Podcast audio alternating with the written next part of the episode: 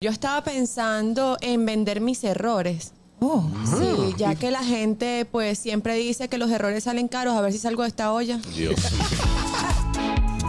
El gusto, el gusto de las doce.